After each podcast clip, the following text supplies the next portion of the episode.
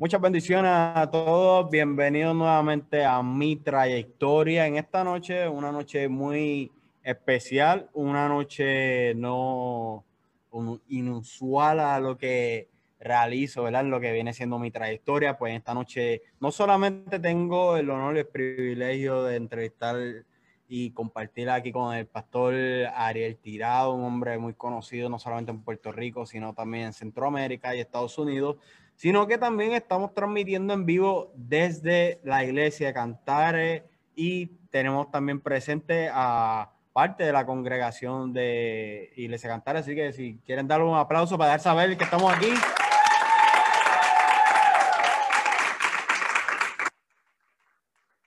Eso es para que vean que verdaderamente estamos en la iglesia y aquí, ¿verdad? Han venido en apoyo a su pastor y también al programa, así que como todos saben, darle compartir a la transmisión eh, a través de todas las redes sociales para que sea bendición para otros, así como lo ha de ser para todos y cada uno de ustedes. Recuerden seguirme en todas mis redes sociales, las mismas se encuentran en la descripción del video. de igual forma, las redes sociales, todas y cada una de las redes sociales de la iglesia, incluyendo la dirección de la iglesia para los residentes de Puerto Rico, se encuentran de igual forma en la descripción del video. Si desea realizar alguna aportación a este proyecto y sembrar una semilla de amor, las formas de hacerla también están en la misma. Recuerden suscribirse al canal de YouTube. Así que para dar comienzo a lo que es mi trayectoria, no sé si desea darle un saludo antes de. Amén. Para mí es un placer poder estar con usted en este programa. Mi nombre es el pastor Ariel Tirado de la Casa de Adoración y Restauración Cantares, zona de milagro. Zona de milagro. Eso es así. Oye, esa parte no la sabía.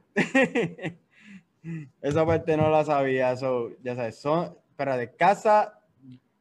bueno, zona de milagro es un logan que tenemos. Ah, ok, ok. Sí, sí, sí, Dice, espérate, yo nunca había visto el logo. es el logan nuevo que tenemos desde que nos mudamos a esta nueva facilidad. Ok, ok. Si nunca vi eso en el logo, por eso decía, espérate, hay algo no, aquí. Recuerde también, mi gente, si desean realizar alguna pregunta, pueden escribirlo en el chat. Preguntas, por favor, que contribuyan a la entrevista. y pues se van a estar escogiendo paulatinamente y realizándole al pastor fuera de lo que es el bosquejo de la entrevista. Así de verdad, pastor, que yo quisiera comenzar como comenzó todas las entrevistas de mi trayectoria, que viene siendo cómo fue su crianza y su niñez. ¿Cómo fue la crianza y la niñez del pastor Ariel Tirado? Pues como yo digo a veces en mi testimonio y en las prédicas, tengo ya 42 años de edad, ¿verdad? Y al día de hoy le doy gracias al Padre. Nunca he tenido que tomar licor, nunca he tenido que usar algún tipo de sustancia controlada, eh, nunca bailé ni gasolina ni diésel, el diésel lo inventé yo, ¿verdad? Porque toda mi vida ha estado en los caminos del Señor. Nací en un hogar muy humilde, pero donde en ese hogar humilde Dios me dio la bendición de tener una mujer de Dios, en mi mamá, como nosotros le decimos mamita, ¿verdad? Ya ya partió con el Señor. El pastor Ariel tirado y huérfano de padre y madre. Perdí primero a mi papá eh, y después perdí a mi mamá. Así que nací de un hogar humilde donde mi papá era un bombero, mi mamá apenas llegó a tercer grado, eh, pero tenía algo y era fe. Y eso fue lo que ella nos enseñó, amar a Dios sobre todas las cosas. Y a través de ella es que yo conozco a Cristo y yo literalmente nací y me he criado en la iglesia. Así que mi origen es que toda mi vida he estado en los caminos del Señor, uno. Número dos, que vengo de una familia humilde disfuncionar. Porque donde hay una madre que ama al Señor, pero hay un hombre que simplemente su pensar estaba en el mundo, en, la, en las cosas que el mundo ofrece, ¿verdad? Pues todo eso provocó, ¿verdad? Que yo naciera en una familia disfuncional salvada por una mujer de fe. Y eso es lo que ha provocado que al día de hoy eh, yo y mis tres hermanos, si vamos a Dios, tengo la bendición de que mis tres hermanos asisten a esta iglesia. Wow. Y eso es una bendición que O sea, que eso de yo en mi casa serviremos al Señor, usted lo está viviendo actualmente. Eso es así. Wow. Interesante. O sea que podemos decir que la, la, persona de mayor influencia en usted en cuanto a la fe se refiere, quien inculcó en usted el Evangelio, fue su señora madre. Damari García Román, mejor conocida como mamita. mejor conocida como mamita. Entonces, ya me dice, ¿verdad? Usted fue nacido y criado en el Evangelio, influenciado por su señora madre. ¿Cómo fue su etapa de adolescencia? Si yo te digo a ti que a mis 11 años mis juegos eran los siguientes. Cogía un desodorante, me iba a un balcón y yo soñaba con predicar la palabra. Entonces el balcón para mí era una ciudad. Mi cuarto era un país y el baño era las naciones.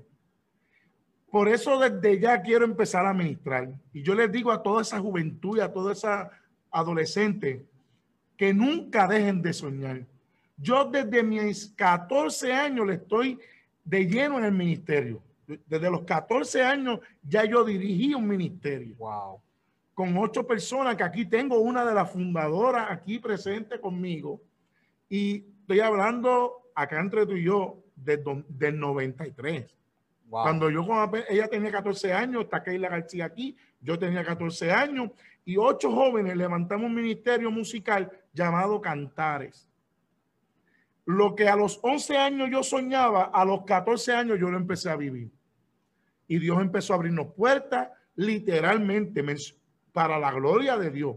Yo visité toda mi isla Puerto Rico, ministrando las alabanzas. Llegamos a ir a otros países pudimos ir a medios de comunicaciones con ese grupo. Pero mi, adolescencia era anhelar ser usado por Dios. O sea que ya usted desde, desde sus 11 años, o sea, una edad bastante, ya entrando en la preadolescencia, ya, ese, ya usted estaba enfocado en lo que era el ministerio, o sea que ya no había como, eh, o sea, no había otros sueños como convencionalmente, pues como conocemos de que si ser, y no me tomen a mal, por favor, pero que si mayormente ya se da los niños lo que dicen, quiero ser policía, bombero, eh, quiero ser médico, o quiero ser un superhéroe, etcétera, o sea, eh, su sueño ya desde, ya estaba definido, o sea, su ministerio estaba definido desde una muy corta edad, como los 11 años. Y la comienza a vivir a los 14. A los 14 años. Desde, desde esa edad yo sabía que iba a ser pastor. Wow. Wow. ¿Qué ustedes creen de eso? Poderoso. Poderoso, dicen. Aquí, ¿verdad? Ya veo muchas reacciones y personas de, asumo que son de Cantares, que están ya están, ¿verdad? Comentando. Y, ¿verdad? Ya pasando la etapa de la adolescencia, usted tiene una vida en la cual eh, criado en el Evangelio, influenciado por su madre. Desde los 11 años ya usted comienza a visualizar y se comienza a visualizar esa, ejerciendo el ministerio.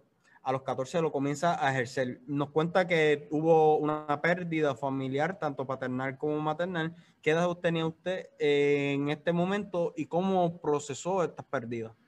Eh, cuando mi papá fallece, fallece en una forma trágica porque fue un accidente. Oh, bueno. Eh, y quiero hacer un paréntesis aquí porque a la edad de yo estaba en mi primer año de universidad, tenía 18, 19 años, este, Dios me da el honor de, de esa oración de fe, dársela a mi papá. Mi papá no le servía al Señor. Entonces, a esa edad de 18 años, yo pude este, ir al cuarto del hospital donde él estaba totalmente entubado y Dios me da la sabiduría eh, porque yo no había forma de que me respondiera, le estaba entubado, de yo decirle, papi, tú sabes que tienes que arreglar tu vida con Dios. Y mi papá abrió y cerró los ojos en dos ocasiones y esa fue la señal que yo vi como que él aceptaba lo que yo le estaba diciendo y a los cinco minutos él cayó en coma. Luego que abrió y cerró los ojos en dos ocasiones y luego de tres días en coma falleció. Entonces sí, sí me afectó pero le doy gracias a Dios a un hombre que yo espero que me esté viendo, y es mi hermano, mi hermano Miguel Tirado. Es mi hermano mayor, porque yo soy el menor de cuatro hermanos. Está la, la, la ¿cómo es que yo le llamo? Este, la, la primogénita, la madriarca, yo le digo. La madriarca, ese es el nombre que está buscando, madriarca. Merari Tirado, que es mi hermana mayor, y lo que hoy tengo de liderazgo fue porque la vi ella ejerciéndolo. ¿Esa es la que está predicando el miércoles? No, esa es la tercera. Ah, ok, ok, ok. Pero ella estaba el miércoles aquí que era del pelo cortito ella, que estaba, ella es bien imperativa como el pastor Pues esa misma Merari tirado. Este, mi hermano Mikey, que como yo le digo, ¿verdad? Fue el que formó esa figura paternal y nos cubrió en estos años de ausencia de, de, de mi papá. Y luego, a los seis años de perder a mi papá, pierdo a mi mamá por, por una enfermedad paciente renal, ¿verdad? No, no, un palo renal a los seis años la pierdo, ya ahí tenía 26 años, tenía un poquito más de, de verdad, de capacidad, pero mm, usted puede tener 100. y la pérdida de un padre y una madre, no, uno nunca está preparado para eso. Eso es correcto. Entonces, este es, pero la figura que, que me ayudó en, en, la figura paternal fue mi hermano Miguel y mis dos hermanas que siempre han estado para mí. Siempre, siempre. Mi hermana Merari y mi hermana Damaris Tirado, que es la pastora de familia que el miércoles predico. Wow. No, y que incluso yo creo, creo que fue a Verónica que yo le comenté o a mi sobrino que yo decía, cuando me comentaron que era su hermana, yo no lo sabía honestamente, yo dije, no, si se nota, es el clon del pastor Ariel. Yo nunca he visto al persona del pastor Ariel, esta es la primera vez que yo veo al pastor Ariel en persona. Yo sé el pastor, conozco de él y de su historia en parte porque mi hermana solía congregarse con él este, en la antigua casa, que eso vamos a estar hablando más adelante, de la, antiguo, la antigua casa, pero verlo en persona y eso, este, no había tenido la oportunidad, pero de solamente ver el, ¿cómo que se dice? Eh, rostro, los posts, el tipo de posts, pues ya más o menos yo podía tener una idea del, de la personalidad suya. Y pues al yo ver a su hermana, yo decía, ella es un clon del pastor Ariel. Y, ahí la, y a quienes se los comenté, pues me dieron, me, me afirmaron que sí. Amén. Le envío saludos a mis tres hermanos.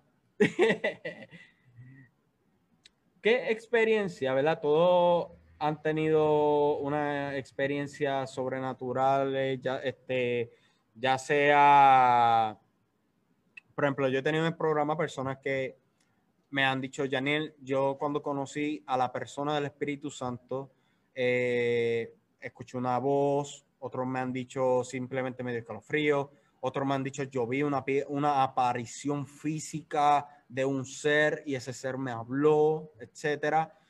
¿Cómo fue esa esa experiencia de cuando usted conoce a la persona del Espíritu Santo, no académicamente hablando, o sea, no neumatológicamente hablando, no, espiritualmente hablando? Bueno, tengo que ir a mi origen. Y mi origen espiritual, yo vengo de una iglesia pentecostal. Ok. Amén. Entonces, este, usted sabe que esa visión que respetamos y honro la iglesia donde estuve por 27 años antes de estar aquí. O sea, yo estuve en una sola iglesia. Yo no estuve de aquí a allá, yo estuve en esa iglesia hasta que yo sentí que Dios me llamó a pastorear. Y la iglesia es Sicómoro y mi pastor toda mi vida es y fue, ¿verdad? Porque está vivo el pastor Alfredo García y el que está actual es el pastor Carlos Barreto y la pastora Noemí, que, que es mi mamá, como quien dice mi madre, porque es tía. Ok. Nunca voy a olvidar mi primer retiro de tres días nosotros para empezar el ministerio de cántico, que eso fue en el, en el 93, ungimos, en, es más, fue 16 de octubre del año 93. Ungimos lo que se fundó como el Ministerio Musical Cantares, Grupo Musical Cantares. Y éramos ocho adolescentes. Y para nosotros querer ser usado por Dios, en, en esa iglesia donde asistíamos todos, había un lugar de aposento. Y nos fuimos un fin de semana a retirarnos sin saber. Bueno, a las dos horas yo quería comer combinación china. Pero había un deseo por buscar de Dios. Y en esa experiencia hay un tío mío que, que es el abuelo del joven que te, que te mencioné, que está aquí, de Yaciel y el papá de Keila y de Carlos, que son de los fundadores de esta casa y de ese grupo que te estoy hablando. que él es como yo, que no sabemos español. Eh, Nuestro lenguaje no es muy fluido. Pero él empezó a hablar lengua en inglés. Entonces, él, de verdad, si usted escucha mi vocabulario, usted va a entender que mi vocabulario no es muy fluido, menos inglés. Yo sé, yes, no. No talking. I'm hungry. Bueno, hungry, si no hago así, yo no tengo problema. Le hace mismo, le hace mismo. ¿Verdad, Pastor José? Hacemos así para rapidito. Hace pantomima.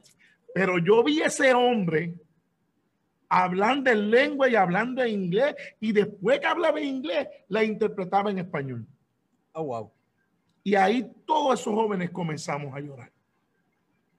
A llorar, a llorar, a llorar. Y esa fue mi primera experiencia que yo dije, Dios es real.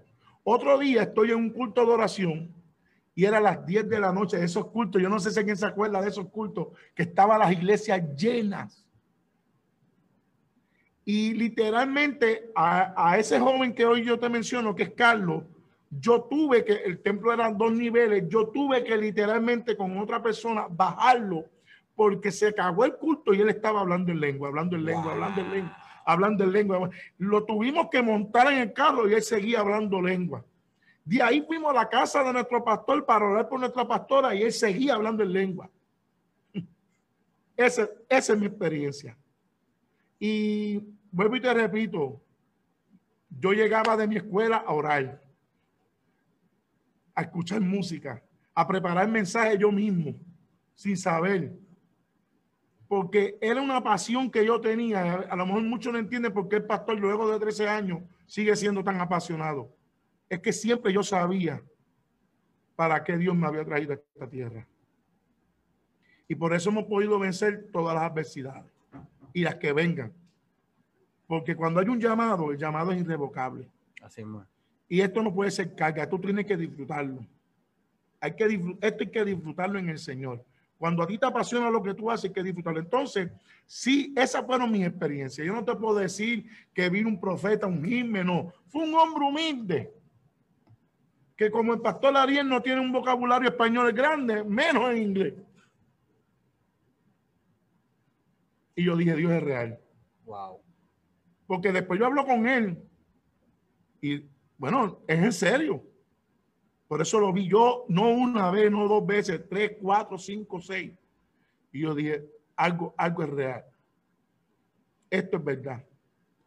Y, y así te puedo contar en esos primeros ocho años de ministerio musical, donde íbamos a campamento, yo ver a aquella joven que está allí, Keila, levanta tu mano. Y esa joven con la unción, no se te acuerda, bueno, que tú no te vas a acordar porque tú eres de la nueva de acá, de la, de- Sí, del 9-1 para acá. Exacto. Pero los que somos de allá, de la hermanita Toñita, que usábamos el pañito con los coritos. Nadie se acuerda aquí de eso ahora. Ah, yo sí, ahí sí, yo me Ahí te acuerdas. Sí, sí, sí. sí. Yo, yo vi Yo, aquella yo me crié ahí, yo me crié yo ahí. vi aquella joven que estaba allí hacer así y literalmente ver 20, 30 jóvenes cayéndose en el espíritu, sin tocarlo. Wow. Y como eso te puedo contar decenas de milagros, de manifestaciones. De ahí yo salí. Wow. Esa es mi escuela. A la que honro y a la que respeto.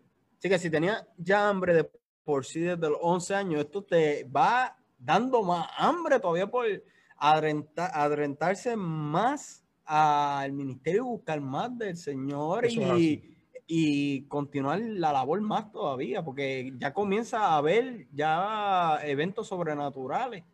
Eso es así. Como todo joven, tenía sueños, Ujú. tenía anhelo. To- normal. Pero dentro de todo eso, yo sabía lo que quería hacer en mi vida. Eso, eso es impresionante, verdaderamente, porque he, he escuchado, ¿verdad? Yo creo que la segunda, si me equivoco y eso me disculpa, pero creo que es la segunda persona que me dice que desde niño tenía definido ya lo que, lo que iba a hacer en su, en su vida, Amén. que era el ministerio.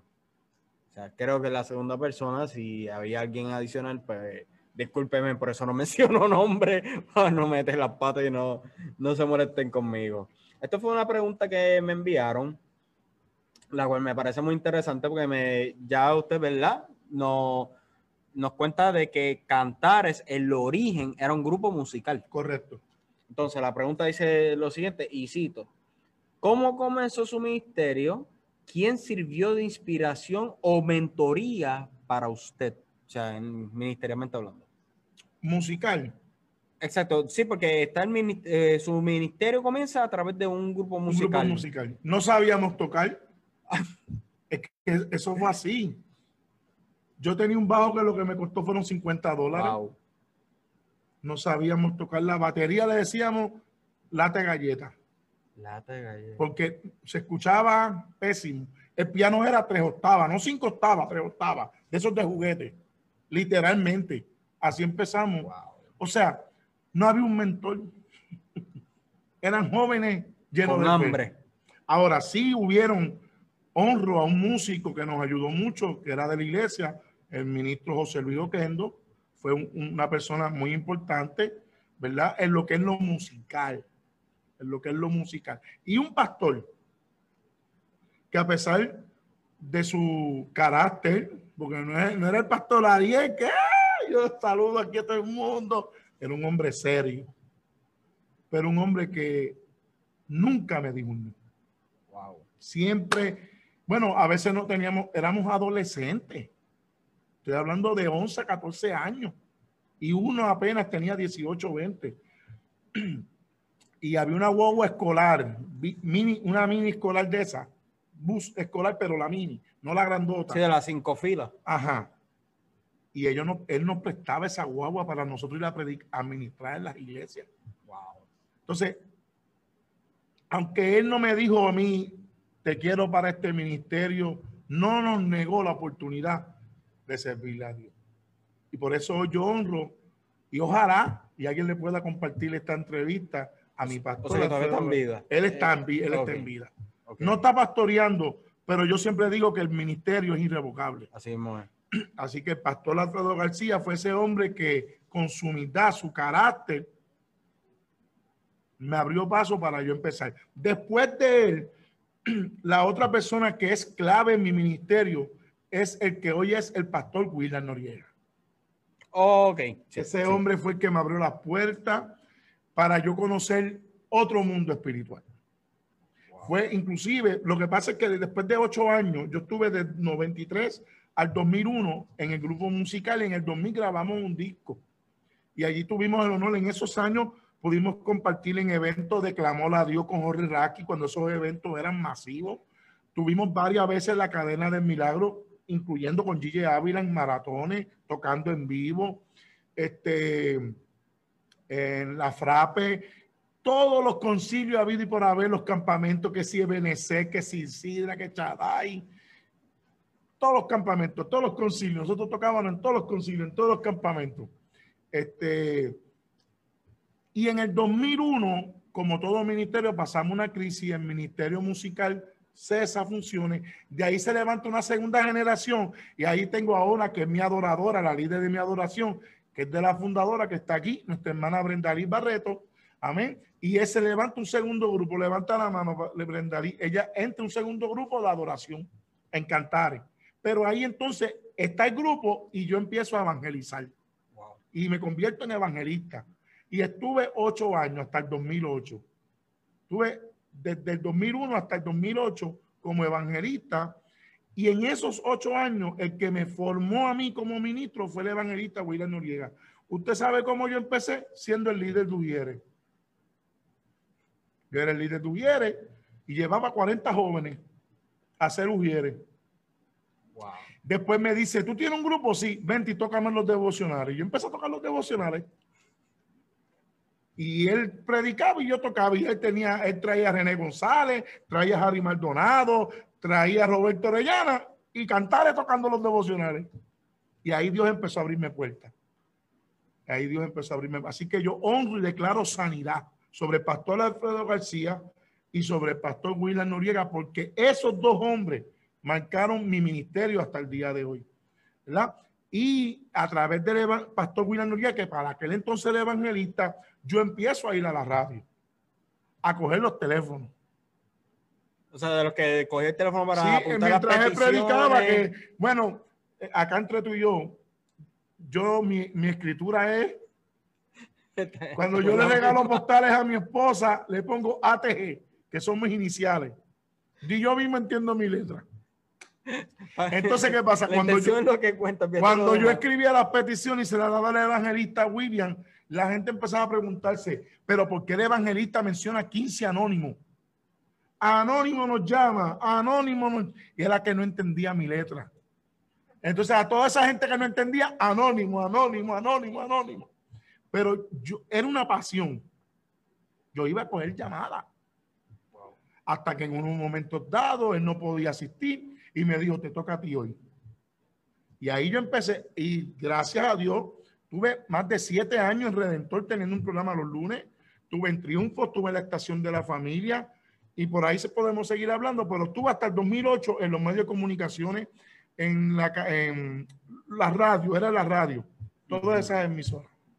Tengo por aquí, ¿verdad? Y me dicen que usted le decía a William Noriega a papi. Ese es mi Pa- papá. Papi William. Sí, ese es mi papá y lo amo y lo honro.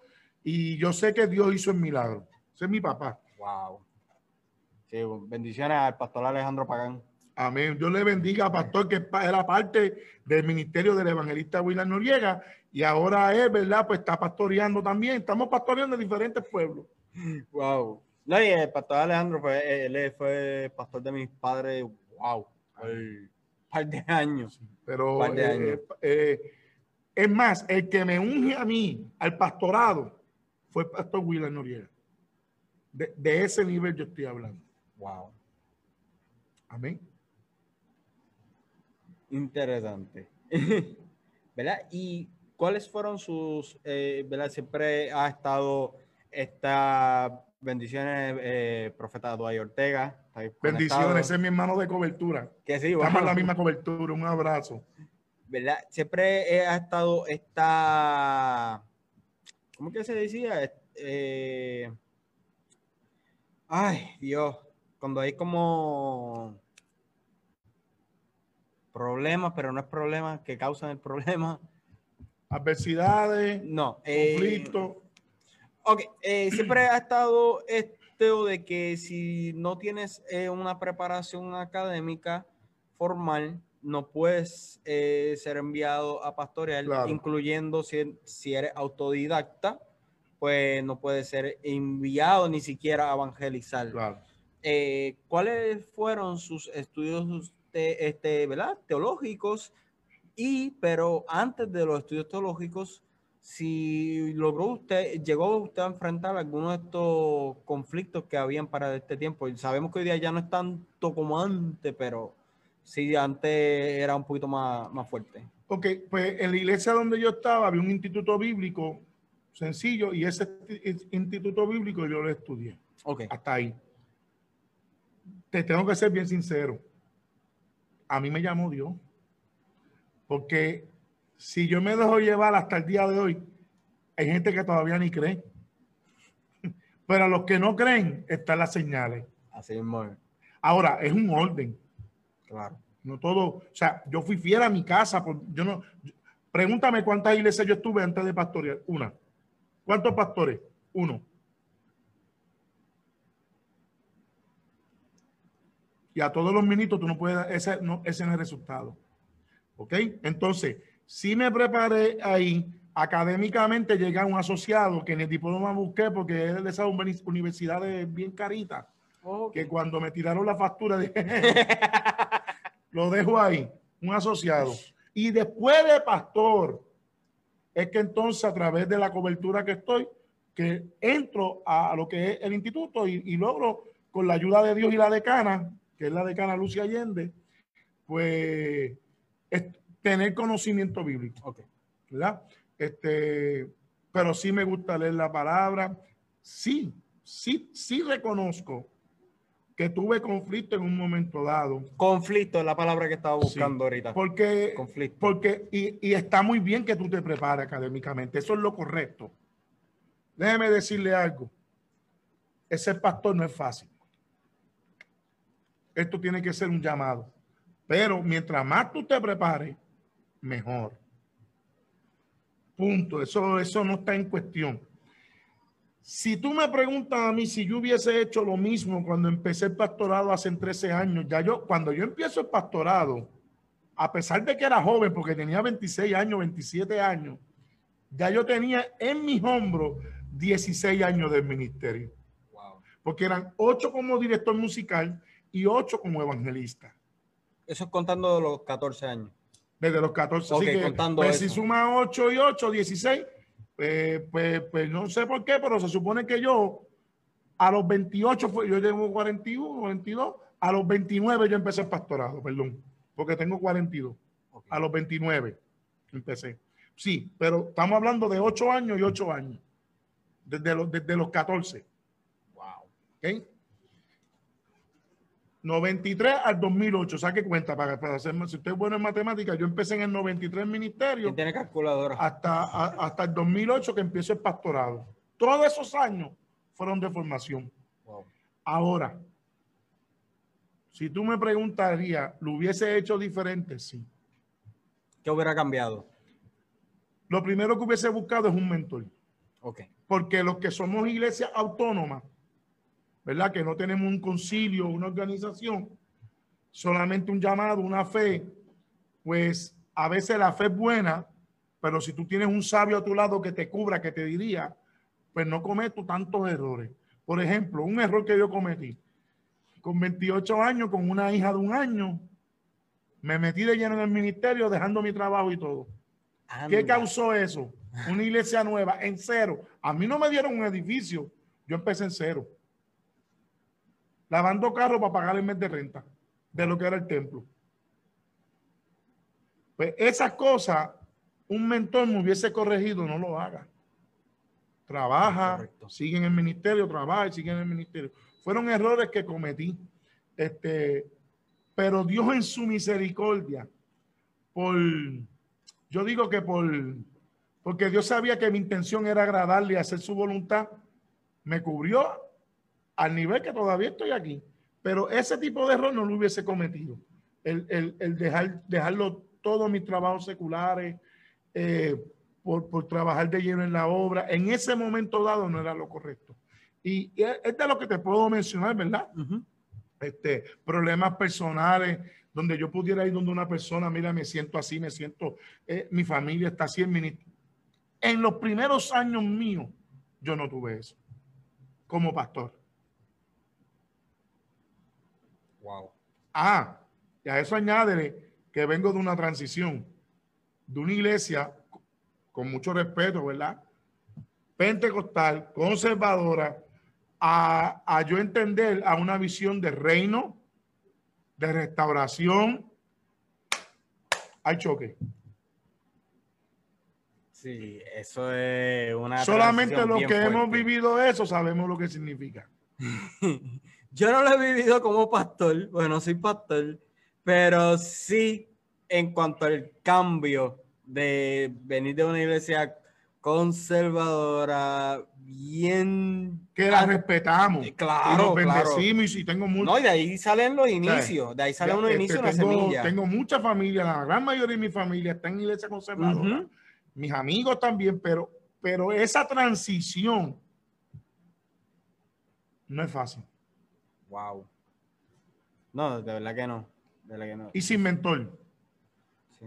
Pastor, usted también usted fue presidente de jóvenes nivel conciliar del Concilio de Iglesia Independiente que dirigía el reverendo Gustavo Firpi. Gustavo Firpi, fui presidente por tres años.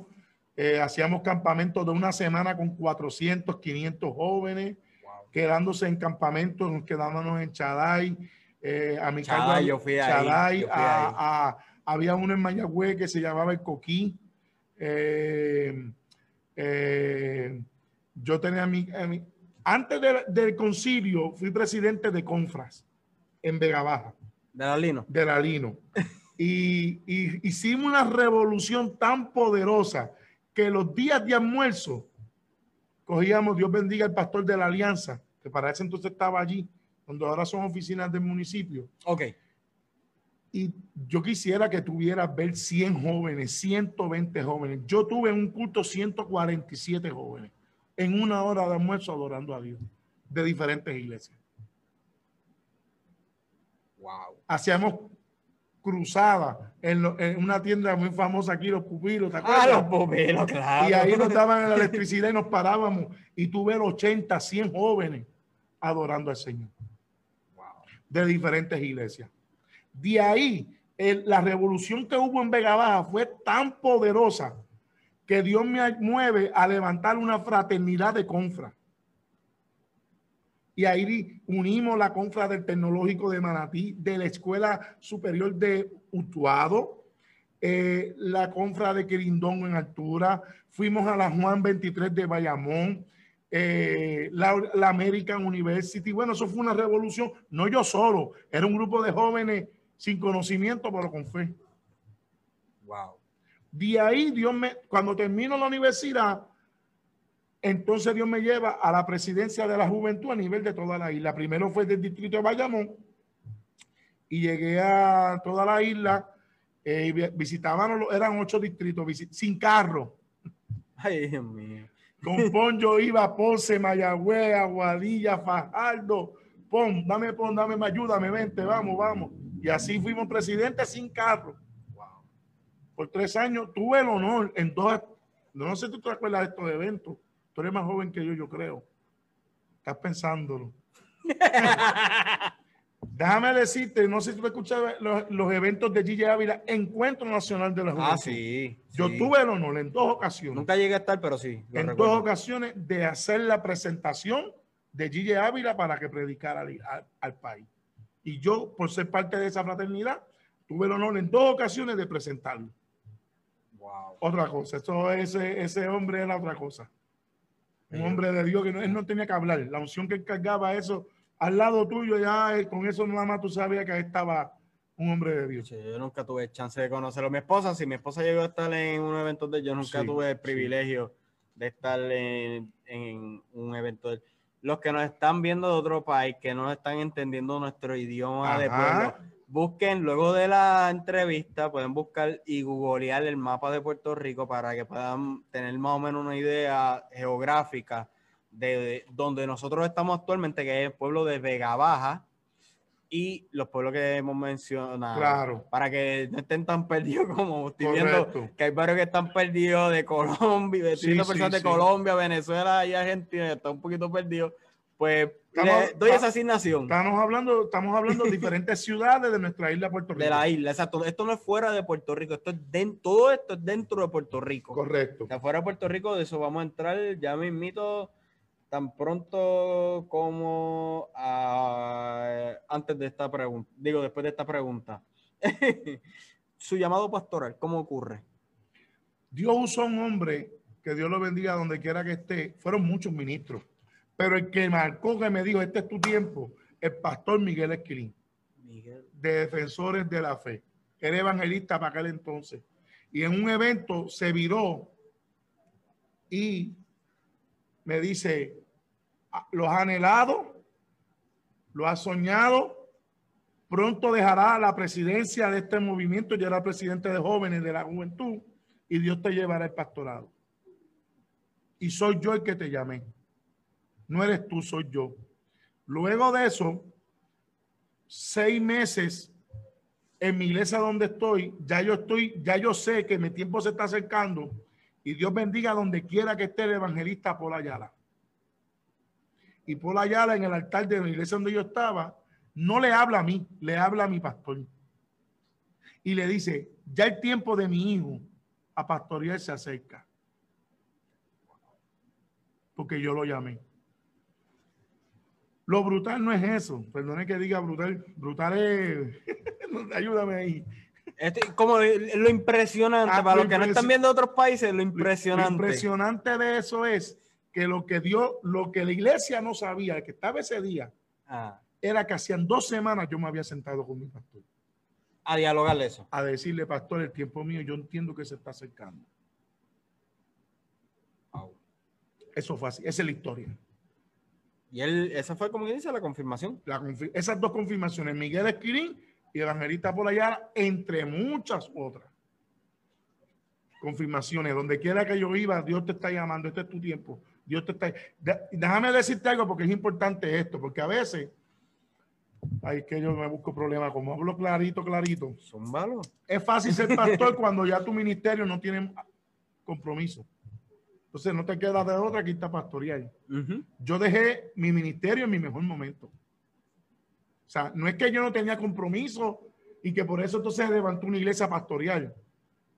El que lo haga, pues amén. No, no. Yo te estoy diciendo que en ese año 2007 mi agenda eran 303 compromisos, porque en aquel entonces la iglesia daban culto los siete días. Y yo tuve ese año 307 compromisos, predicando por toda la isla. El evento que hice del año, celebrando mi evangelio, mi, llegué a reunir 100 pastores. No de la gloria de Dios, pero eso fue así. 100 pastores reunidos en Vegabá con un joven. ¿Qué era usted? Que era yo. Con dos programas de radio, en Redentor y en Triunfo. Dos de las emisoras más sólidas de nuestro país. Y Dios me dice, ahora es que vas a pastorear. O sea, en mi mente, lo que quiero decir con todo lo que estoy diciendo, en mi mente, Señor, ¿cómo es posible? Después que tú me llevas al evangelismo y yo estoy logrando que tú me abras puertas, ahora tú me vas a mandar a encerrar a un, templo. Que tengo la agenda full. y eso fue lo que Dios hizo. Wow. Entonces, adaptarme a que ya no estaba predicando el mismo mensaje en cuatro iglesias, porque el que es evangelista puede fluir así. Porque ese el llamado, el evangelista suelta la palabra de salvación. Exacto. A tener que empezar a prepararme, porque el grupo que está ahí no son, los mismos todo el tiempo. El evangelista va y están otros grupos. Ahí eh, fue un proceso bien difícil. Antes, antes hablábamos que mis primeros cultos en Cantares duraban cinco horas, ¿se acuerdan? Empezábamos a las 10 y terminábamos a las 3. Era, era como que le abrió los ojos. A las 3. Era bien violento, bien violento. Pero había un hambre. Entonces, eso fue, eso fue así. Eso, eso fue eso, eh, o sea, esa experiencia fue, esa, esas dos personas marcaron mi vida con una palabra, este es tu tiempo, este es tu tiempo, pero pasó en el momento donde yo pensaba que no iba a pasar, porque era el momento donde como evangelista estaba viviendo mi mejor momento. Wow. Entonces, no, no, Chicos, una, una persona literalmente que no tiene la convicción de lo que está pasando en, en el ámbito espiritual, hablando, literalmente no hubiera, no hubiera tomado esa decisión. Fue bien fuerte. Fue bien fuerte. Wow. Pero yo sabía que era el momento. Y hablando de cantares, ¿cuáles fueron los, o, sea, hablando ya, ya que estamos en cantares, los orígenes y anécdotas de procesos y cómo los venció. Pero cantar es iglesia. Ya llegamos, ya, iglesia. ya llegamos a la iglesia. Exacto. enero 2008 de 2008. Enero 8 de 2008. Ahí empezó la iglesia. ¿Es la misma de la que ustedes salieron hace poco? Sí, lo que pasa es que aquellos estaban en tres locales y cogimos uno bien pequeñito. Ok, ok, ok. Y ahí empezamos. Yo empiezo a, eh, a trabajar tres meses antes para buscar el local Y en mi primer servicio, para mi sorpresa, habían 180 personas. Me llegaron 80 personas en el primer servicio. Pero realidad, en realidad, el grupo empezó con 30 personas. Ese fue el grupo que yo te dije, ahí arrancó la iglesia. Los que me conocen saben, yo no sé ligar cemento, yo no sé nada de él. Pregúntale al pastor Raymond, que está por ahí de jóvenes. Yo no sé ligar cemento, yo no sé hacer nada de esos trabajos, ¿verdad, Pastor José? No sé nada, nada, nada, nada, nada. Pero Dios siempre me ha puesto gente a mi lado que me ayudara. Y ahí montamos dos abaniquitos, una alfombra. Dios bendiga a mi hermano esto que ya está en el cielo y a mi hermano Víctor Barreiro. Y ellos me ayudaron. Hermen, evangelista, mucha, Wilfredo, mucha gente. Trabajando y ese fue nuestro, y ese fue, ese fue nuestro origen de Cantares. Ya a los tres meses, nosotros teníamos 120 personas. Fija. En ese pedacito de. En ese pedacito. Digo, porque yo conozco cuál es. Yo nunca llegué ahí, pero sí, he visto el local de afuera. Bueno, la mitad de la iglesia se quedaba atrás. A los tres meses tuvimos que rentar el otro lugar. Ahí mismo. Y abrimos. Y hicimos el segundo nivel. No hicimos tres. Porque eran tres locales y cogimos los tres locales. Que ahí está un supermercado, correcto. Sí, todavía está el supermercado, está el restaurante. Muchas bendiciones, mi gente. Les pido encarecidamente disculpas. No sé por qué mi laptop simplemente se apagó, pero le pudimos dar restart. Así que, ¿verdad? Las personas que ya le habían dado compartir, les pido nuevamente, ¿verdad? Que vuelvan a darle compartir a la transmisión. Pues no tengo conocimiento que fue lo que ocurrió con, el, con la laptop. Pero nada, lo importante es que estamos aquí nuevamente y podemos retomar en donde estábamos. Así que denle en compartir, compartir, compartir. Aquí no ha pasado nada. Eso es así. Así que, ¿verdad? Estábamos, eh, nos quedamos en la parte de cuando estaba con los 100 eh, pastores. Eh, ¿Quién Vega correcto? Eh, el evento evangelístico, ahí empezó la iglesia. La iglesia. Y en tres meses hubo un avivamiento que ya en tres meses habían 120 personas y comenzamos entonces a expandir el, lugar que fue casa por 10 años. Ok. Allí en Jardines de Vega Baja. O estuvieron 10 años como tal hasta este año. No, hasta el 2017 que llegó María y, y se llevó el templo. Por completo. Oh, wow. Después de ahí entonces nos movemos allí mismo en Jardines a lo que nosotros acá en Puerto Rico le llamamos un centro comunal. Okay. Y allí hicimos un acuerdo con Recreación y Deporte. Estuvimos por tres años en esas facilidades hasta que nos movemos aquí. O sea que el tiempo, yo ¿verdad? asumía que eh, antes de ustedes mudarse aquí, aún estaban en el templo anterior como tal. O sea que ahí estuvieron, ¿en qué edificio pues? Porque estuvimos en, donde nos fundamos, allí estuvimos 10 años en Jardines, eh, obviamente ampliando tres locales, ¿verdad? Luego de los 10 años, en el 2017 llega María, ahí entonces perdemos el templo y nos movemos allí mismo en esa comunidad, la urbanización Jardines, a un, a un minuto, ¿verdad? De donde estábamos, a un centro de actividades, y allí estuvimos tres años hasta diciembre 13 de este año que nos mudamos a esta nueva casa. Y ahora estamos en la calle principal de nuestra ciudad en Vega Baja. Y frente a lo que es el terminal, lo que son de aquí locales, ¿verdad? Del área, lo que es el terminal de carros públicos como tal. Que aunque pienso yo que no está en función. No. Pero aún así sigue siendo, o sea, un lugar de visita. O, más cerca de, un, poco antes de la Plaza del Mercado. De la Plaza del Mercado o del cuartel municipal. Estatal, exacto. Estatal, los, dos, los dos están cerca. Sí, correcto. Entonces, ¿qué proceso, verdad? Luego que ya usted está pastoreando, eh, ya se está levantando la casa y toda la cuestión. ¿Qué, o sea, una, como una persona de liderazgo, como en la cual, el nivel de liderazgo que ya usted se encontraba, puede vencer los procesos? O sea, ¿qué anécdota y consejo nos pudiera dar de eso? Los procesos se vencen cuando tú tienes una vida con el Señor en palabra. Los procesos se vencen cuando tú no permites que tu corazón se dañe el hacer bien siempre a todo el mundo. En, esos 10 años pasé por diversos procesos. ¿verdad? Este, en todos esos procesos que pasé, Dios estuvo ahí. Pero fueron procesos donde literalmente mi pastorado fue probado y la, el ministerio fue probado. Proceso de personas que uno pensaba que eran sus hijos, traiciona Tuve que tengo una hija hermosa que está ahí, tiene, se llama Vladimir, eh, la semana que viene cumple 14 años, ¿verdad? Pero en ese proceso, eh, papá y mamá tuvimos que separarnos siendo pastor, okay. ¿verdad? Eh, gracias a Dios, su mamá está bendecida, se casó con un buen hombre, ahora mi hija tiene un hijo, adiós, un hermanito, mira, un hijo, ¿cuánto? Tiene un hermanito hermoso, Elías, y, tan reciente como hoy estuve hablando con, la mamá de mi, de mi hija, ¿verdad? Velando siempre por el bienestar de ella, pero pasar un proceso así en un pastorado no es fácil. Pasar el proceso donde personas que te dijeron, voy a estar contigo hasta la muerte. Tú eres mi padre y de momento irse y llevarse gente. Son procesos que duelen, son procesos difíciles, pero mirándote a la cámara, te puedo decir clarito, clarito, clarito, que lo que es de Dios permanece.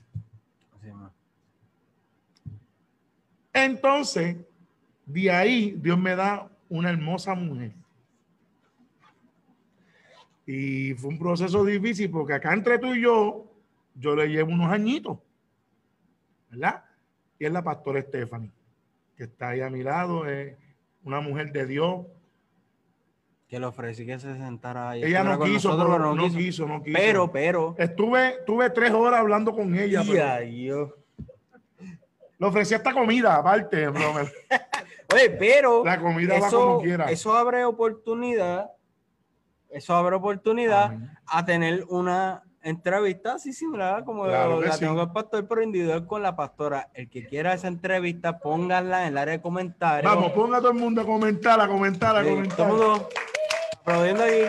Y los que están viendo virtual, pónganlo en el área de comentarios para que pongan ahí que quieren mi trayectoria con la pastora Stephanie. Stephanie Martínez. Stephanie Martínez. Mi trayectoria de Stephanie Martínez, pues luego de la transmisión, dos cosas. O coordinamos fecha o cojo un regaño. Amén. pero una de esas dos va a pasar. Qué bueno. Pues entonces, en ese proceso, este, hace dos años y tres meses me, me caso con Stephanie, que es la pastora eh, mucha gente no entendió, pensaban que no era de Dios por la diferencia de edad. Pero desde que Dios me une con ella, literalmente es que nuestro ministerio está viviendo su mejor tiempo. Porque era una persona que me ha dado eh, las herramientas para yo levantar esta visión a otro nivel. Wow. Wow. Así que honro la vida de, de mi esposa, la pastora Stephanie que es una mujer de bendición en mi vida en todas las áreas, y honro la vida de mi hija, que ha estado conmigo desde el día uno de mi pastorado. Y ser hija de un pastor se ve fácil, pero no lo es. Porque un día como hoy, mira dónde está. Y en todo el día en la mañana hoy, en el, en el colegio apostólico aquí conmigo. Wow. Eh, no es fácil. De la honro, la honro a ella y honro a mi esposa porque una pastora de 26 años. Más joven de lo que usted empezó. Bueno, para que tenga una idea, yo soy Facebook y es Instagram y mi es TikTok. Mira qué combinación tenemos. Ella en TikTok, ella en Instagram y yo en Facebook. Yo en mensaje de texto y en WhatsApp. Es broma, es broma. No tanto, no es tanto. No es tanto, no es tanto. Pensé, que iba, pensé que iba a decirle ella en, WhatsApp y yo, y yo en MS Messenger, pero. No, ya, sí. ya es copy paste para afuera. ¿Dónde está el email? Espérate. Y... Me escriben aquí que ese centro comunal se escuchaba los cultos hasta el apartamento y siempre la iglesia bendecida. Eso lo escribe Harry Albelo. Amén, Harry, bendiciones. Un ministro, él es un ministro. Sí. Un abrazo, mi hermano. Fue, un buen tiempo, fue un buen tiempo. Fue buena influencia para, de gran influencia para mí como tal, ese amén, muchacho. Amén. Amén. Bueno, ya tenemos, pastor, aquí varios, varios posts que dicen mi trayectoria de Stephanie, pastor Stephanie Martínez, no sé. Este, pues sí, dándole fast forward. Eh, ¿Cómo fue esa historia de amor? Ya que entramos en el tema. Tú eres bravo. ¿Cómo fue la historia de amor del pastor? O sea, ya entramos de que sí, ¿verdad? Hubieron eh, controversias. vamos, vamos a editar esta parte. no, mira, fue bien fuerte porque ya llevaba tres años solo, ¿verdad? De mi proceso. Entonces, en mi, en mi humanidad, ella era una joven ella, ella, era una joven, eh, yo la veía pues como una joven más de la iglesia. Pero un día una profeta que es pastora ahora en Orlando, Florida, y quiero aclarar porque este, eh, eh, brinqué este espacio, pero este, esto que voy a mencionar para mí es muy importante. Yo pertenezco a una cobertura espiritual hace ocho años. Y desde ahí mi ministerio, yo entro ahí en mi, en mi proceso de separación, en esa cobertura hace ocho años. Okay que es la cobertura de mi apóstol Wanda Rolón, quien honro, que amo del apóstol Pablo Ortega y toda esa gente linda de la senda en Puerto Rico. Esa es mi cobertura. Entonces ahí yo empiezo a aceptar la sanación, restaurar mi vida. Estoy tres años solo. Y un día esa profeta, en creo que fue un Viernes Santo, algo así, estamos en un saloncito en el templo donde estábamos y ella le dice a, la pastora Stephanie, que para ese entonces era una joven, era mujer servidora, servía los alimentos. Le decía, te escogí para este tiempo. Y hubieron dos palabras que me estremecieron. Otra cosa, eh, la pastora, yo soy bien, ah, ella es bien, ah, pero ella tiene un carácter. Entonces, yo, yo en mi mente, en mi humanidad, con esa joven. ¿Me entiende? Pregunta a la hermana Keila. ¿Verdad? Pero fíjese esto, fíjese esto. Dios le dice, será, será la Débora Lester. Ustedes estaban. Era, será la Débora de este tiempo. Y será madre de multitudes. Y yo en mi humanidad dije, esto está loco, esto es cosa de loco. Y ahí, por primera vez, me fijo en ella, no como una joven, me fijo en ella no como una hija espiritual en ese momento, sino como mujer. Pero en mi humanidad, yo le llevo 15, señor, reprende el diablo. ¿Usted me entiende? Yo le llevo 15. Yo hablo clarito, clarito. Por eso es que muchos se llevan y otros no. ¿Verdad? Y yo en mi mente cancelo el diablo. Esto es cosa del diablo, esto es cosa del diablo. Pero vuelve y me habla Dios y le habla a ella. Y para yo poder declarar, yo tuve que hacer un cumpleaños de mi hermana mayor y allá fui y yo pensaba que, obviamente, en mi, humanidad yo pensé, la Stephanie me va a decir que no. Imagínate, este gordito pastor. Para mi sorpresa, un sí. Pero ese sí fue condicionado a que Dios hablara. Por lo difícil que era, por la diferencia. Y eso nos costó esperar un año y medio, amándonos, pero sin poder oficializar nada. Fue bien fuerte. De ahí es que hijos no entendieron el proceso. Y ahí lo voy a dejar. Los bendigo, los amo. Pero aquí están las señales de que esta unión fue de Dios. Los amo. Así es, que pasen por la calle Betance para que vean que lo que es de Dios permanece. aquí ponen, nada, aquí ponen, la edad no limita. Aquí ponen, la edad no limita. Ponen aquí. No hay, no hay. Déjeme decirte que si hoy estoy llevando este ministerio a la excelencia, es por esa joven que muchos menospreciaron.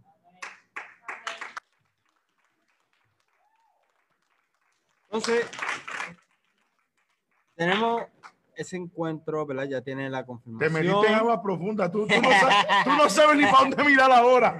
No, te mira. ok, mírame a mí, yo te miro a ti. No, allá, no, allá, no, allá. Allá no. y, amo. y para allá menos. No, no, para allá menos. La pastora me está haciendo señas yo, yo no veo, yo no veo. Entonces, entra, ¿verdad? Eh, yo iba a decir entrar agua profunda. Entra sí, Fueron agua profunda. fueron agua profunda. Eh, el matrimonio como pastora, ha pasado todo este proceso, pero ¿cómo ha sido, cómo ha contribuido la pastora en su vida? Como pastor y como hombre. O sea, pastor. Yo te voy a hacer una pregunta. Mírame a los ojos. ¿Cómo tú me ves? Como pastor. Como persona hoy. Ah, ok. Tú que me acabas de ver hoy, ¿cómo tú me ves? ¿Tú ves en mi depresión? ¿Tú ves en mi complejo? ¿Tú ves en mi carga? ¿Qué tú ves en mí? Felicidad así soy.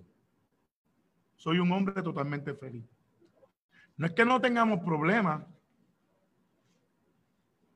Las hay, los hay. Tan reciente como el lunes le pedí perdón. Porque ese es el detalle de los pastores y de los ministros. Porque a veces nos afanamos. Te voy a decir por qué le pedí perdón. Le dije, mi amor, le estoy tan afanado al ministerio que tengo que dedicarte más tiempo a ti. Y le pedí perdón a mi hija. Porque a veces nos afanamos en los ministerios y, olvidamos el primer ministerio que es la familia. o sea, no voy a pensar que, ah, no, no, ese tipo de perdón. Pero yo soy un hombre feliz. Soy un hombre feliz y ministerialmente Yo te garantizo a ti, o sea, para que tú tengas una idea, si tú vas a mis redes sociales, todo lo que son las artes, las promociones, todo eso es ella. Ella es la que corre, eh, ella me programa todo y yo soy el que lo subo, pero ella es la que hace todos los diseños, todas las promociones, todas de cantar es ella. Wow. Eh, ella es muy organizada, ella es bien exigente, ella le gusta darle lo mejor a Dios. Y yo tuve que aprender a hacer eso, porque yo era, en un día yo te hacía una fiesta, pero una cosa era fiesta con un vaso 7 onzas que se dobla a un vaso 12 onzas rojo o azul. Empezamos a darle la excelencia a Dios. Y me dice, si nos vamos a mudar para allá hay que darle la excelencia. Y empezó a decir, y eso me faltaba en mi ministerio. La organi yo soy organizado, pero ese, ese toque de excelencia, de darle lo mejor, respetando mi posición. O sea, no es que ella me impone, porque ah, usted me ve así, pero cuando yo digo no es no, con respeto, ¿verdad? Pero ha habido esa unión, es una mujer madura. Entonces ha sido un matrimonio, como todo matrimonio, con situaciones, porque el que le diga que no, esa es la primera mentira. Pero ha sido un matrimonio, un matrimonio de bendición, donde ha habido acoplamiento y donde, aparte de nosotros, tratamos de incluir en todo a nuestra hija. Sí, en este que ella esté involucrada como claro. Ok, muy importante. ¿Verdad? Y una pregunta que, se, que me enviaron es, ¿cómo usted define la palabra éxito? Éxito. Éxito. Para mí éxito es, no importa el lugar donde Dios te lleve, no olvidar tus raíces. No olvidar la gente que estuvo contigo desde el día uno. Para mí éxito es darle la gloria y la honra a Dios. Para mí éxito es reconocer que si estoy aquí es por su misericordia es reconocer que, que yo no estoy aquí porque soy merecedor. El éxito está en toda la mañana decirle, Padre, perdóname, te fallé. El éxito en un hermanito que un como hoy. Yo tengo que mencionarlo. Si yo no lo menciono, yo no soy el pastor. Yo honro a todo José que llegó aquí a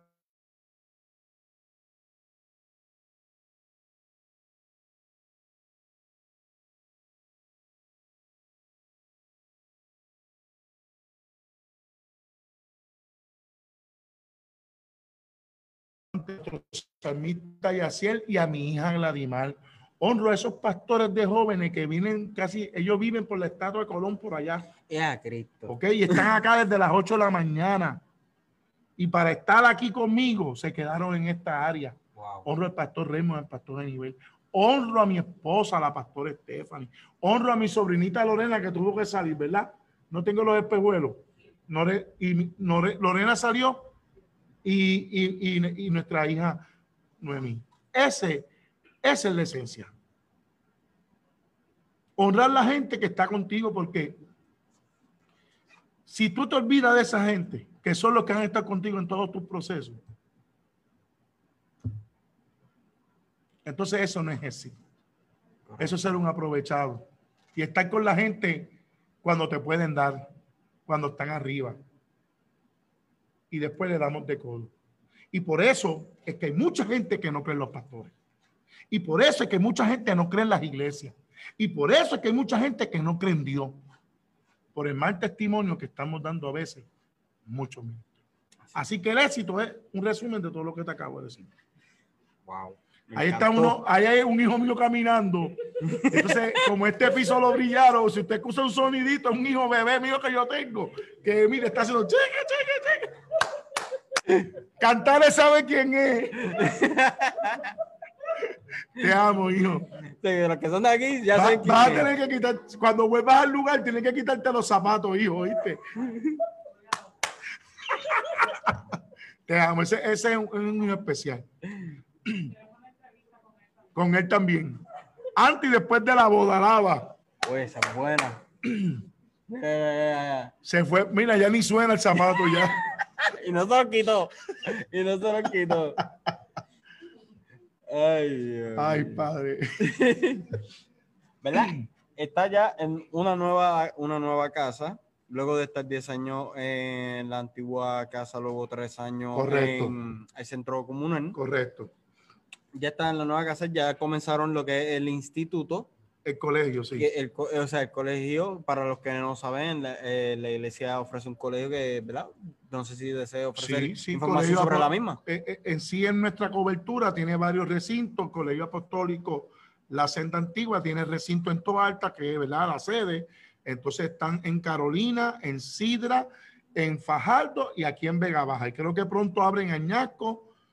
Y escuché también en Isabela. Wow. Sí. Entonces, aparte de esta iglesia, Dios me ha permitido tener tres iglesias hijas. Así que tenemos una iglesia aquí en Vega Alta, Puerto Rico, del pastor Isaías Pagán. Hijo espiritual, él salió de esta casa. wow. Tengo una iglesia hija en, en el estado de Arkansas, eh, los pastores Luis y Ashley Raudales. Y tengo una iglesia hija en la República de Honduras, en la capital, con mi hija, la pastora Iris y Pedro. Así que esta iglesia Vega Baja tiene tres iglesias hijas. Gracias a Dios por eso. Wow, qué bueno. ¿Verdad que eso es algo que. ¿Cómo puedo explicarlo? Es algo que no puedo decir que no, no se ve, pero que lo mencionen con ese, ese cariño, como usted lo acaba de decir. Bien pocos son los que yo he visto. Esos son mis hijos y son gente fieles que han estado en todos estos procesos que te puedo contar por las redes sociales. Wow. y Dios ha sido bueno. Yo, yo, estoy, yo estoy disfrutando este tiempo porque lloré mucho, sufrí mucho, me rechazaron mucho, me menospreciaron mucho. Y a todos los que estén viviendo por un proceso como ese, tengan paz. No gasten sus energías defendiendo lo que humanamente no se tiene que defender. Lúchelo espiritualmente. Ore, ayune, interceda, adore, conecte a esa gente positiva. Y en este último tiempo, para que tengan una idea de lo que está viviendo Cantares, desde que nos mudamos en diciembre para hasta hoy, es que cerca de cuarenta y pico de hijos espirituales nuevos han llegado a la casa. ¿Ok? Y me están trayendo gente clave, gente de Dios, gente con una experiencia que está cubriendo todas las áreas. Y hoy en día somos más de 140 hijos espirituales los que Wow. asisten aquí y estamos viviendo un buen tiempo, un buen tiempo, este, porque hay un pueblo que cree, esto no está en el pastor, es el pueblo, es el pueblo, el pueblo es el que provoca todo. Así mismo. es. Amén, así que de verdad, este, si usted no tiene una iglesia donde asistir, yo no quiero gente de otra iglesia. Yo te hablo clarito, clarito, clarito. Hay sus excepciones, ¿verdad? Ujú. Y ahí no vamos a entrar, ¿verdad? Pero este mensaje es para la gente que ahora mismo no está asistiendo a ninguna iglesia. Si tú mañana no tienes una iglesia que tú identifiques, esta es mi iglesia, yo te invito mañana a cantar. Las puertas abren ya a las ocho, ocho y media y, y ya a las nueve arranca la adoración y ya a las once estamos fuera. Y aquí te aceptamos tal y como somos. Aquí no estamos con rodeo, porque yo me he encargado de que sea el Espíritu Santo el que haga la obra. Amén. No soy yo, no es mi equipo de pastor y de líderes, es el Espíritu Santo. Amén. Lo primordial. Si es la, la que yo pienso que va a hacer, ya la tengo, ya la tengo. Esto es para, para beneficio de las personas que, que no conozcan el proceso de la iglesia. Yo sé la respuesta. Pero ¿cómo ha sido el proceso de mudarnos a este nuevo templo con el COVID? Esa sí es una Pues- buena pues, pregunta. Pero imagínate si es fuerte que nosotros nos mudamos en diciembre y, y al día de hoy las facilidades completas no las podemos usar. A un- a una, estamos ahora a un 50%. Eso sí ha afectado la evangelización. Hace dos viernes fue que pudimos hacer esta primera evangelización. Eh, yo estoy loco de que esto pase un poco más porque yo me quiero comer la calle evangelizando mis con mis hijos. Yo creo que hay tanta necesidad, hay tanta gente hambrienta de un mensaje de fe y de esperanza. Y a veces nosotros estamos llorando y peleando por dos más humanas. Y ¿Estás pendiente- viendo, ¿Estás viendo mis posts? y pendiente a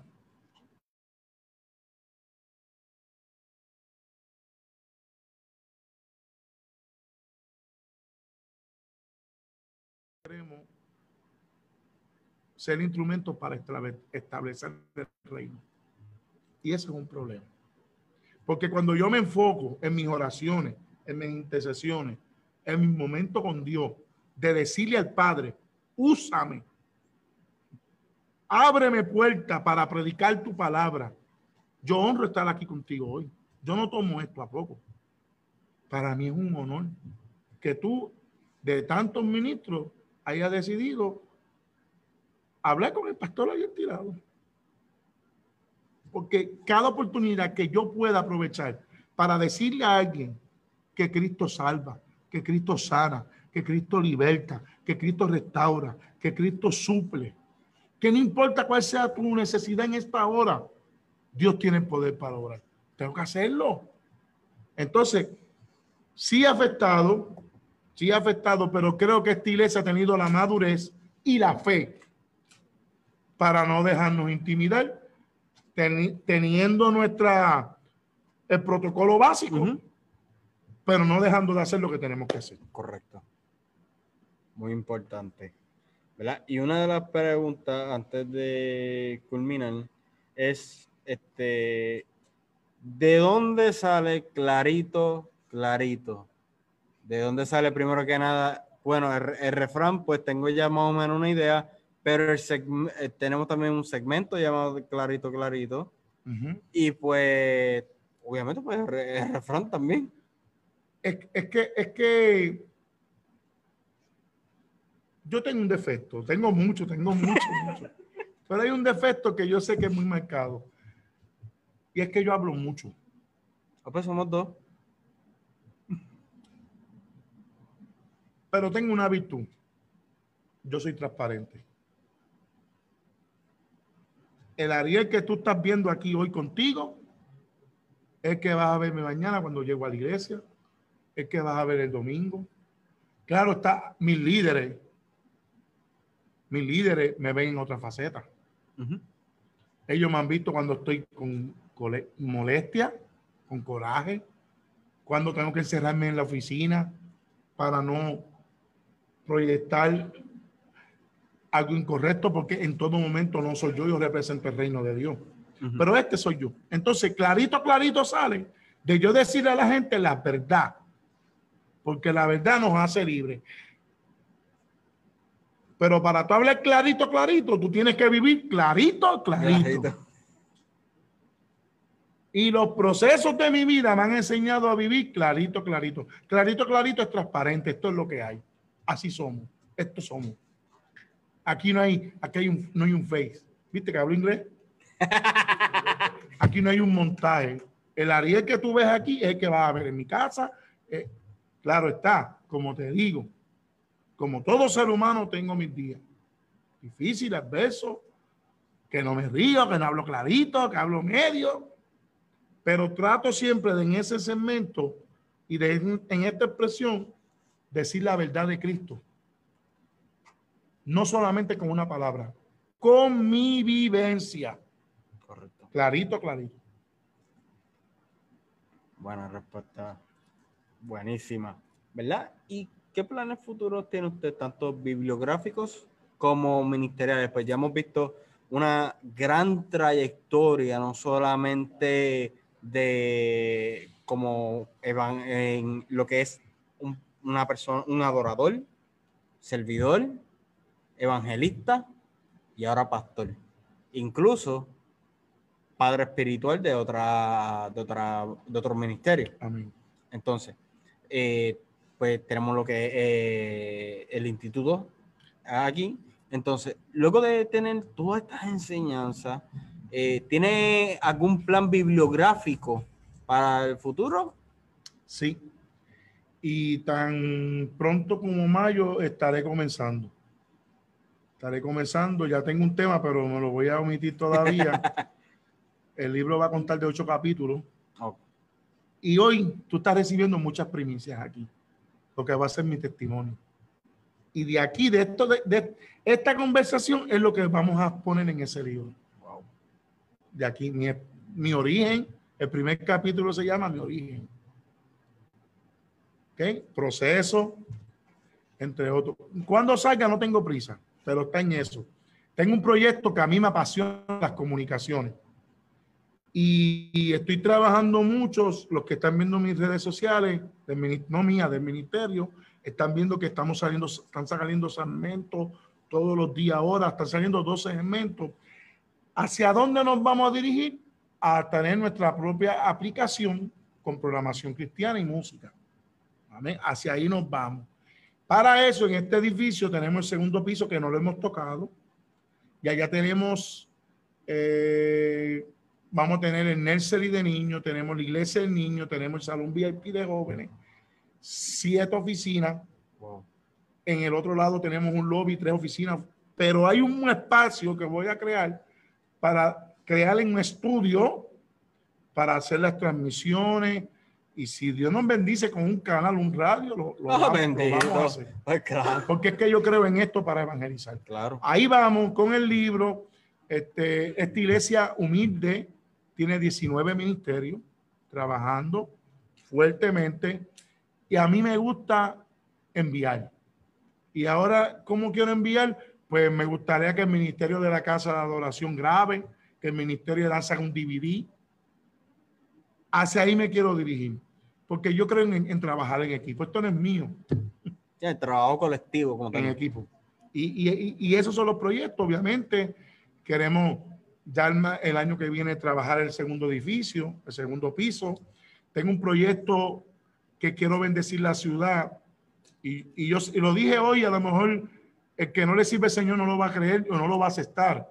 Pero desde que esta casa llegó a este lugar, el pueblo está cogiendo vida y más de ocho edificios que estaban cerrados están trabajándolo para abrirlo.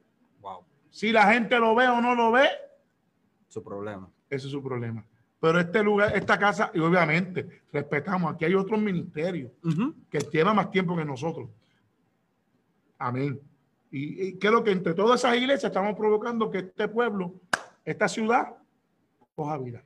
Así que esos son algunos de los proyectos que tenemos ministerialmente eh,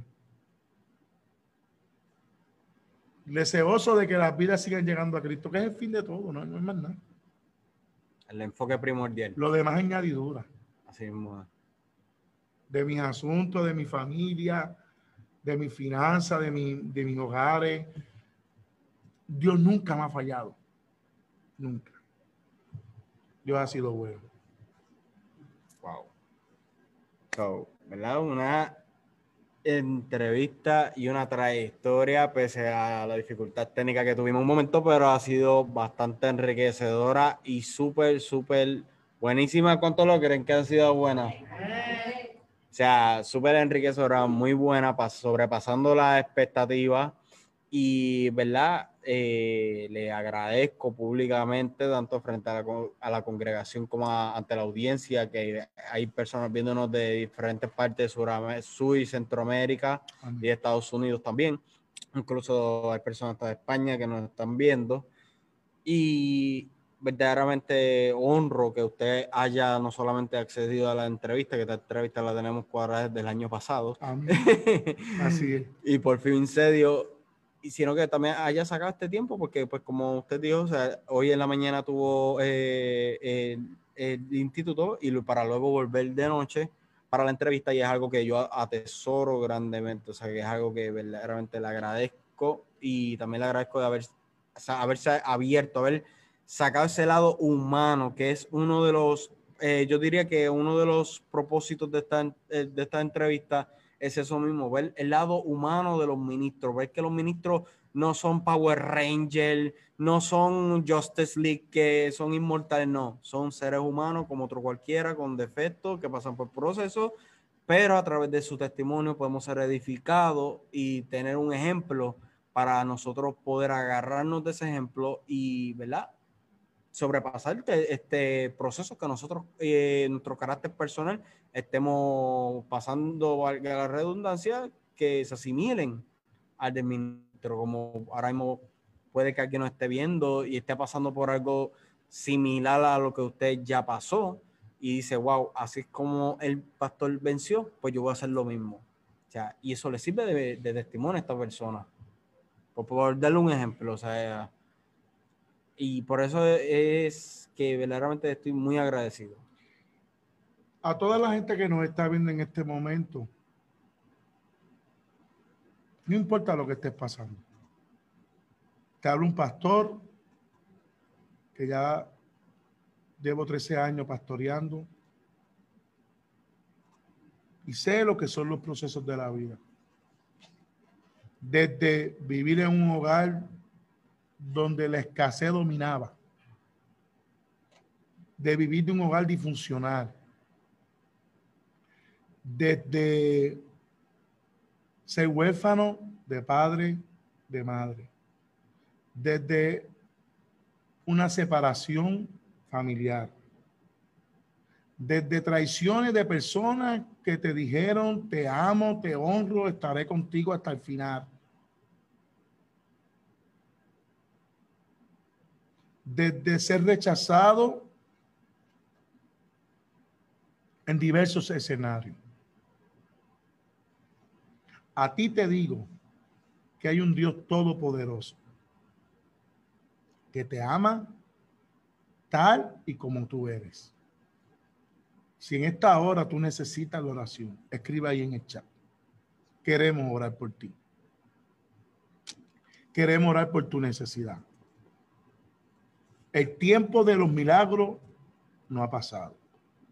Esta semana se han soltado unos milagros poderosos nuestra hija Toñita nos testificaba, uno de un familiar. Tengo aquí la mamá, que es mi tía. Dios sanando, libertando un hijo de la casa que hacía meses que no venía. Vino, vino, oró, oramos, la pastora oró por él y Dios le dio un trabajo nuevo. Wow. Cosas como esas es la que Dios está haciendo. Porque el tiempo de los milagros no ha pasado. Lo importante es aquí que tú nunca dejes de creer. Así que si en esta hora tú necesitas aceptar a Cristo, reconciliarte con Cristo, díselo, Señor, aquí quiero aceptarte. Aquí quiero volver a ti. Si hoy tu necesidad es una enfermedad, ser sanado, Dios te sana. Si es ser libre, Dios te liberta. Si es restaurar tu familia, Dios la restaura. Si es un milagro de provisión, Dios provee. Si es sentir su presencia, desde aquí enviamos palabras para que la gloria de Dios se manifieste a tu favor. En el nombre de Jesús. Amén. Sí, pastor, le agradezco. Gracias, un honor, un honor que esté aquí. le agradezco, ¿verdad? Esto, como dije, ha sido súper enriquecedor, súper bueno, sobrepasando la expectativa. Mi gente, comparte esto en las redes sociales. Esto va a estar disponible, espero ya mañana tener que esté disponible en mi canal de YouTube, así como las diferentes plataformas de podcast incluyendo Apple Podcasts y Spotify. El link para todas mis redes sociales, incluyendo YouTube, está en la descripción del video, así que le invito a que vayan y se suscriban a las mismas. Y recuerde, como le dije, compartir ambas transmisiones porque pues se tuvieron que hacerlo por dificultades técnicas. Si desea hacer alguna siembra y contribución a este proyecto, las maneras de cómo hacerlo se encuentran también en la descripción del video. Así que este ha sido Janiel Vega junto al pastor Ariel Tirado y prontamente espero que la pastora Stephanie, ya que por demanda popular en echarla están pidiendo desde hace rato, y la iglesia también. Así que nada, mi gente, esto es Janel Vega junto al pastor Ariel Tirado en mi trayectoria. Nos vemos la próxima. Muchas bendiciones.